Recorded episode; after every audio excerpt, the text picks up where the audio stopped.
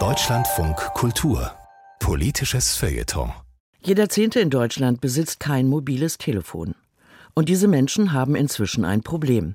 Denn das Smartphone ist im Alltag immer häufiger eine Art Passierschein. Wer keins hat, ist ausgeschlossen. Den Politikwissenschaftler Adrian Lobe ärgert das. Denn Digitalisierung darf nicht zum Zwang werden, fordert er. Wer das Forum Romanum in der italienischen Hauptstadt besuchen will, steht erstmal vor hohen Mauern und Hinweistafeln. Über einen QR-Code, den man mit seinem Smartphone fotografieren muss, wird der Besucher auf eine Webseite weitergeleitet, auf der man online Tickets buchen kann. Mit dieser elektronischen Eintrittskarte geht man durch ein Drehkreuz, hinter dem wie am Flughafen das Gepäck durchleuchtet wird. Erst dann gelangt man zu den historischen Sehenswürdigkeiten rund um den Palatin. Nur eine geringe Anzahl von gedruckten Tickets ist am Schalter vor dem Kolosseum erhältlich.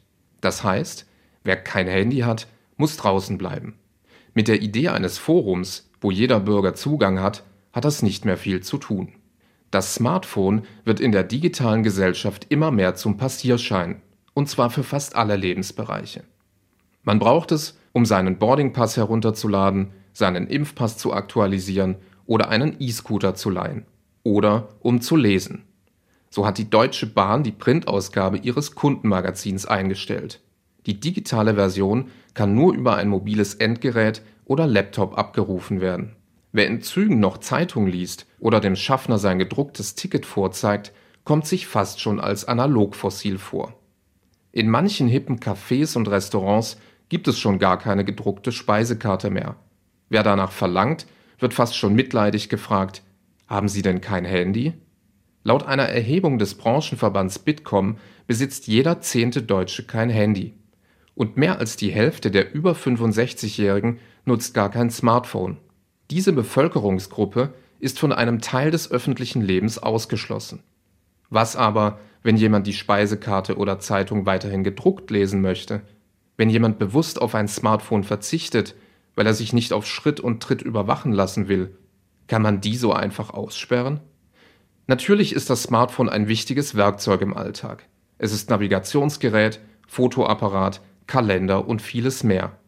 Wenn aber aus einer Technologie ein impliziter Zwang wird, ist das ein Problem. In den USA screenen Grenzpolizisten Smartphones und Tablets von Einreisenden. Und das ohne richterlichen Durchsuchungsbeschluss. Kontakte, Chatnachrichten, Fotos, das private Leben wird komplett durchleuchtet. Wer kein Handy hat, macht sich erst recht verdächtig. Man könnte den Behörden schließlich etwas verbergen. Welch verquere Logik. Als wäre nur derjenige rechtschaffen, der sich nackt macht.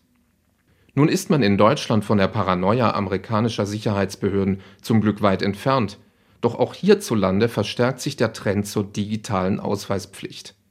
Wer einen offiziellen Covid-Test machen will, braucht ein Smartphone. An den meisten Teststationen werden Menschen ohne Handy weggeschickt, weil keine manuelle Anmeldung mehr durchgeführt werden kann. Was früher die Papierlosen waren, sind heute die Handylosen. Menschen zweiter Klasse, die keine Zugangsberechtigung mehr haben. Es stimmt ja, Deutschland hat bei der Digitalisierung geschlafen und dass in Arztpraxen immer noch gefaxt wird, ist ein Relikt aus grauer Vorzeit. Doch wenn jetzt gefordert wird, das Land müsse den Digitalisierungsturbo einlegen, muss man aufpassen, dass ältere Menschen nicht den Anschluss verlieren. Es braucht daher Wahlfreiheit zwischen analoger und digitaler Technik. Das gilt für Impfnachweise genauso wie für Arztrezepte oder Zugtickets. Denn nur so verschafft man einer Technologie Glaubwürdigkeit und Akzeptanz und schließt nicht Millionen Menschen aus dem gesellschaftlichen Leben aus.